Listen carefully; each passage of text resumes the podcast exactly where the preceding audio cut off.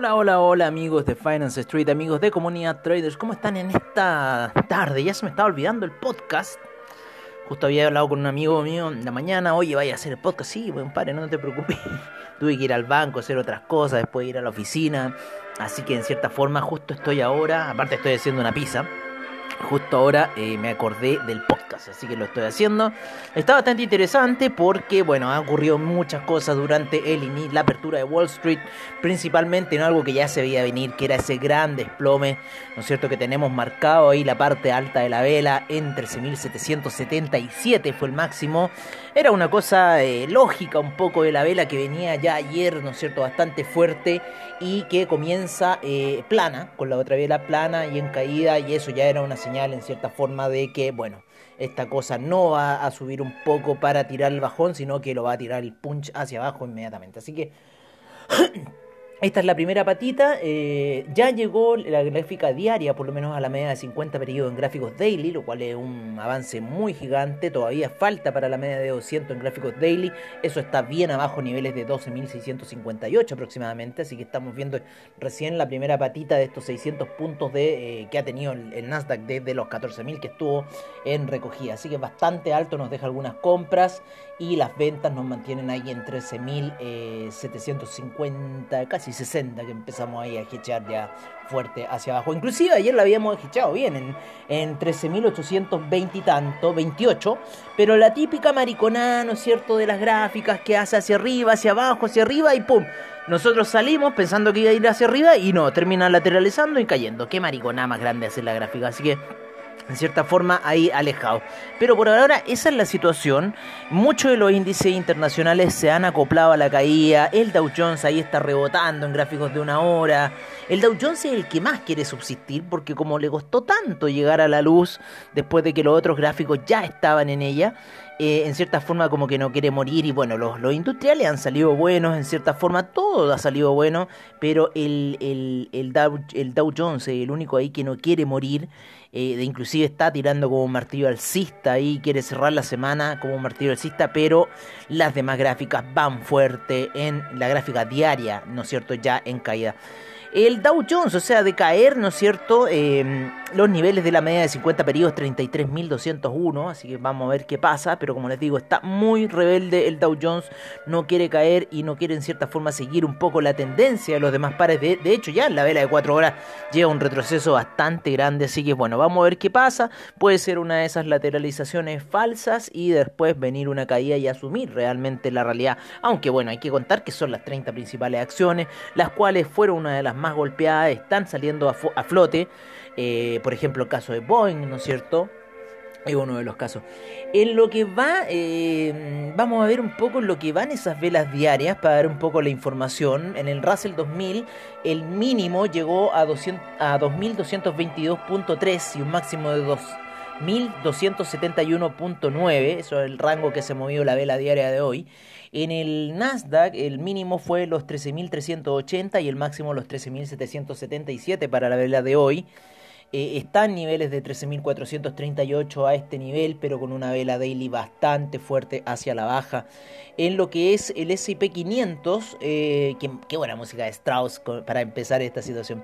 El SP500 en 4.120 llegó el mínimo, está en 4.136 y el máximo fue de 4.184.50. Así estuvo el, las velas diarias del SIP que ya están rompiendo la media de 20 periodos hacia la baja y en el Nasdaq hay una situación de cruce de medias móviles diaria de la de 20 con la de 9 eh, periodos en cruce de medias que es bastante terrorífico un poco esa situación. Así que vamos a ver, la señal todavía sigue bajando, el Nasdaq todavía quiere seguir tirando hacia la baja, quiere ir a buscar un buen nivel para de ahí empezar los rebotes en búsqueda de eh, los 15.000 puntos, ¿no es cierto? Los 14.500 y 15.000. De romper ya la barrera de los 14.000 e ir hacia arriba. Así toda la perspectiva nos va hacia allá. En realidad, eh, si, si, lo vemos así, los mercados van hacia allá, salvo que caiga una bomba atómica en Wall Street y destruya toda esa situación. Pero aún así se mantendrían, porque hay muchas cosas que pertenecen al Chicago Mercantile Exchange, principalmente los futuros. Eh, vamos a ver un poco cómo está eh, la situación, ¿no es cierto?, a esta hora de la mañana. Vamos a ir a ver un poco cómo están los major índices comportándose a esta hora. Investing.com Justo se le ocurre hacer el weekly, eh, el, el, mantenimiento weekly. ¿Cómo se le ocurre hacer eso a investing.com? Eso no se hace. Bueno, así que por ahora no tenemos información por investing.com y nos tendremos que basar en la información de Trading Economics, ¿no es cierto? En donde tenemos a un Dow Jones retrocediendo un menos 0,32%, como les digo, está en un rebote fuerte, el Nasdaq cayendo menos 2,50%, ¿no es cierto? Eh, ya el, futuro con el spot está muy igual, ¿eh? apenas 10 puntitos lo separan. El SIP está con un menos 1.12%. El FTSE inglés luego de ese letargado sueño que tuvo el día de ayer, menos 0,56% el día de hoy, menos 2,34% el DAX. Buena caída, con lo cual puede significar que van a seguir las caídas mañana aproximadamente, o algún rebote, pero esto ya está tomando color bajista. El CAC menos 0,84%, la bolsa de Milán menos 2% a esta hora de la mañana. El IBEX un menos 0,56%, eh, la bolsa suiza un menos 1,19%, la bolsa austríaca menos 0,43% a esta hora de la mañana. El Eurostock 50 con un menos 1.83% lo que va del día. La, la bolsa, el Bovespa se encuentra con un menos 0.70%, el IPC de México con un menos 0,47%. La bolsa en Lima subiendo muy tímidamente un 0,20%. El Merval cayendo menos 0,82%. El Colcap subiendo un 0,67%. Y el ICPA, perdón, el ICPA un 1,09%. Vamos a ir a ver bien ese eh, IPSA, porque dije recién el dato del ICPA. Pero vamos a ir a ver el índice, el, el índice de precios selectivo de acciones, ¿no es cierto? Que está con un 1.05% arriba a esta hora de la mañana. Una de las grandes eh, que está ganando es XOMCL. Desconozco cuál será, debe ser una de las del índice norteamericano. Me extraña mucho que vuelva al índice IPSA Latam, pero está subiendo fuerte ya un 1. Eh, perdón, un 7.79%, así que es Neo, las acciones de la TAM se están recuperando 1.465, pero todavía falta mucho para esa gran eh, alza que tenía ya por los niveles de arriba.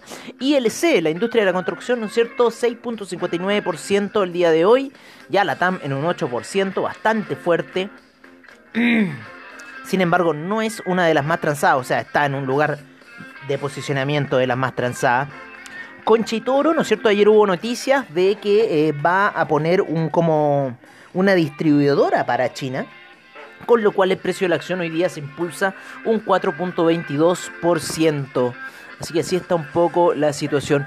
Vamos, eh, eh, por lo menos lo que en Chile, vamos a ver un poco el mercado asiático, cómo cerró con el Nikkei con un menos 0,83%, el Shanghai un menos 0,81%, el, eh, el CSI 300 de China con un menos 0,79%, el Shanghai un menos 0,74%.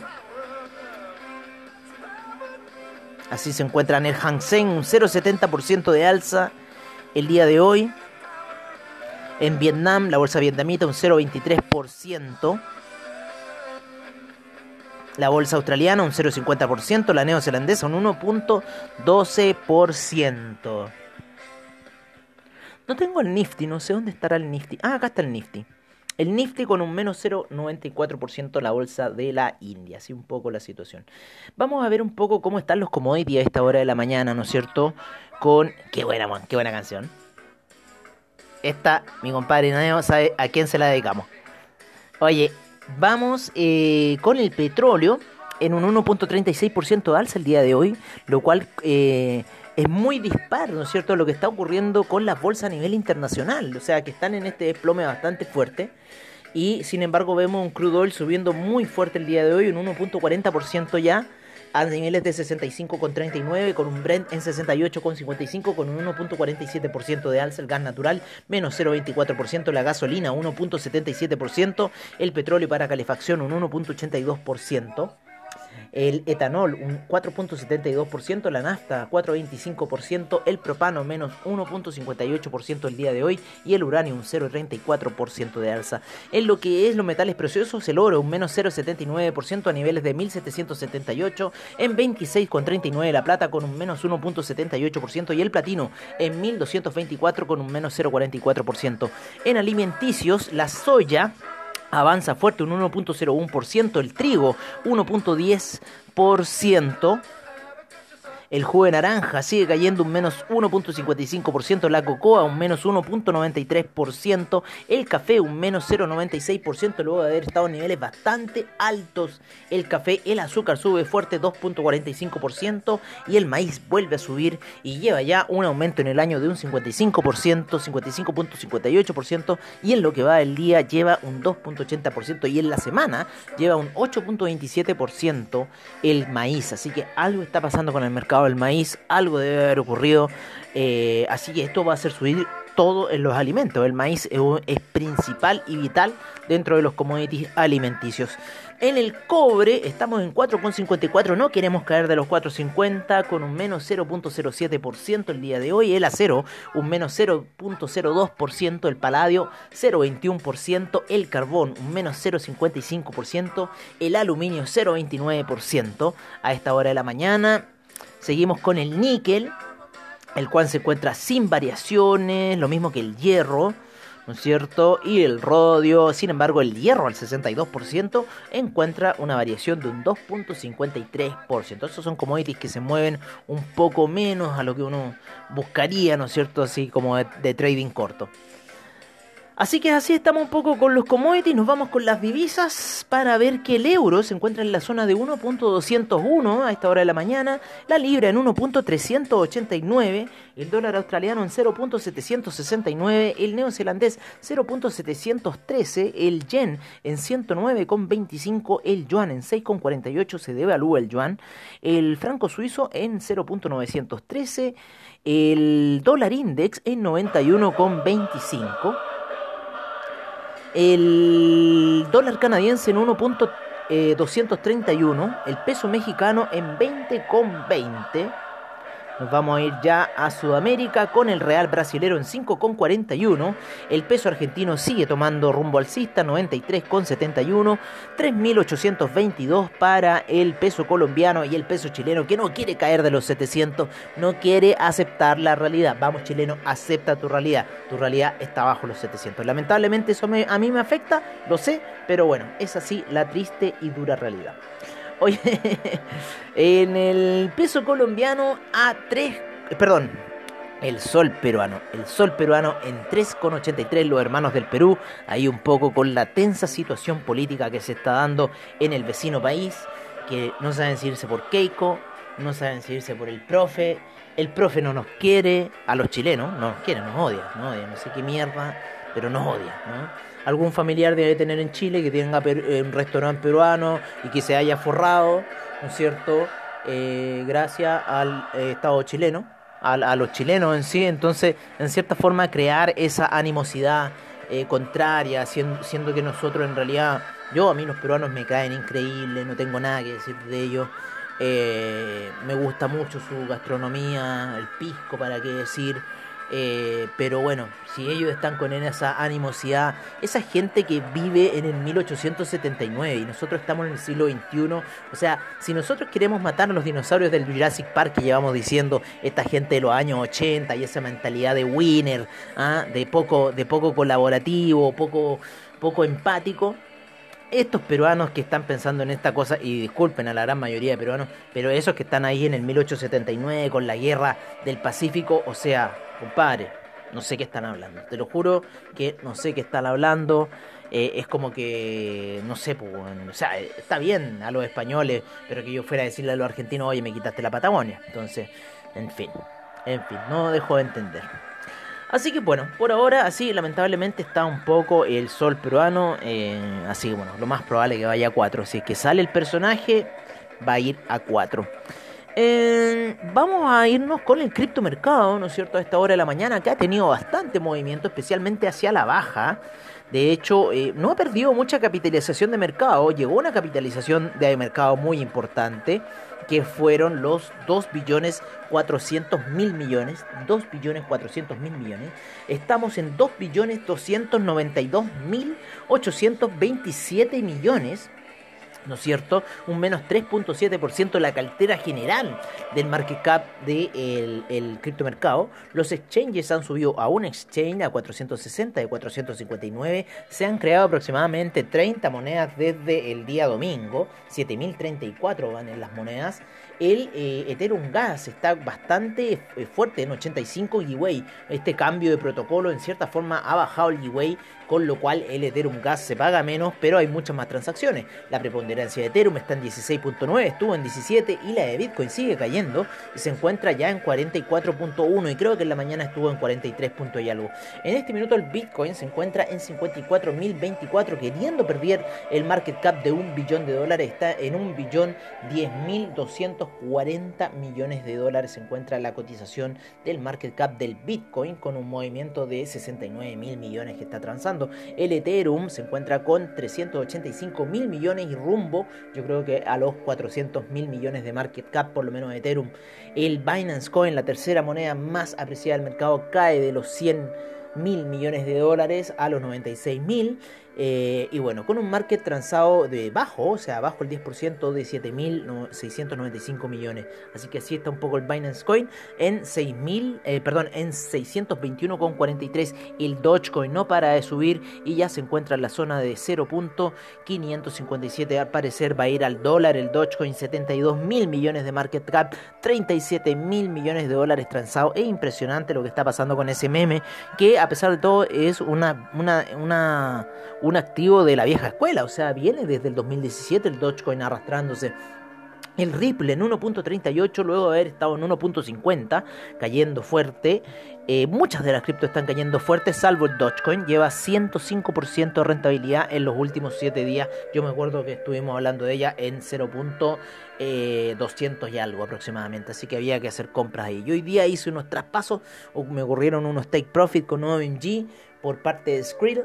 Así que eh, saqué esa plata, compré vía P2P con Binance, compré Tether, compré 110 Tether y eso lo invertí ahora en VET, en, en VeChain, que se llama VET por si lo buscan y se encuentra aproximadamente, cayó al lugar 14, no, está en el lugar 14, el que cayó fue CoinCash porque ha subido Chainlink, en cierta forma que también nos fue a tomar unos take profit a 44, ahí también estamos viendo el Chainlink un poco en el oscilar, ¿no es cierto? Pero creemos que, yo personalmente creo que va a caer un poquito más Chainlink, hay criptomonedas que ya han dado señales de la baja, principalmente el Neo, y no por mi compadre, pero Neo, la criptomoneda Neo también dio señales bajistas.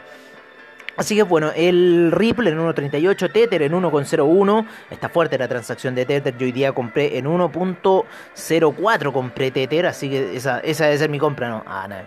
Oye, el Cardano en 1.29, el Polkadot en 35.19, el Uniswap en 41.56, el Litecoin en 302.59 el Chainlink en 43,04 y el Bitcoin Cash en 961,06 luego de haber estado en los niveles de eh, 1000 había estado en los 1000 el Bitcoin Cash. Así que vuelve nuevamente ahí a la pelea. Eh, así está un poco la situación del criptomercado. Más información la vamos a tener en la noche en el After Crypto y eh, obviamente en el Crypto Red por ahí para la comunidad de traders. Así que estén atentos un poco a esas dos señales. Vamos a ver si lo tiramos por YouTube el, eh, de repente ahí el, el Crypto Report. Eh, bueno amigos, yo por ahora me voy a despedir de ustedes, ¿no es cierto? Hasta, hasta ya la noche. Y bueno, los dejo tradear. Estén vigilando esta caída fuerte que ha tenido el Nasdaq. Lo más probable es que siga teniendo caídas fuertes. Se ha recuperado un cuarto la vela diaria, así que mídanlo en velas diarias porque eh, esa sería la estrategia. 61.8 por ir a buscar a niveles de 12.895, así que va a ser bastante interesante lo que haga el... Eh, lo que haga el, ¿cómo se llama? El, el Nasdaq, ¿no es cierto? En, la, en el retroceso. Así que vamos a ver qué señal nos va a dar el Nasdaq. Bueno amigos míos, eso ha sido todo. Yo me despido de ustedes hasta una nueva transmisión en el After Crypto. Y eh, agradeciendo siempre a AvaTrade por sus bajos spread, seguridad y confianza en el trading online. A Binance, a Skrill, a Twitter, a LinkedIn, a Telegram, a Investing. No, hoy día no te vamos a agradecer a Investing.com, a Trader Economics, sí, a Fiat League, a CryptoPanic, ¿no es cierto? Al CECIR del gobierno, a Yahoo Finance, a todos esos, menos hoy día Investing que se portó mal con nosotros. Así que, oye, un gran abrazo y nos estaremos viendo en el After Crypto.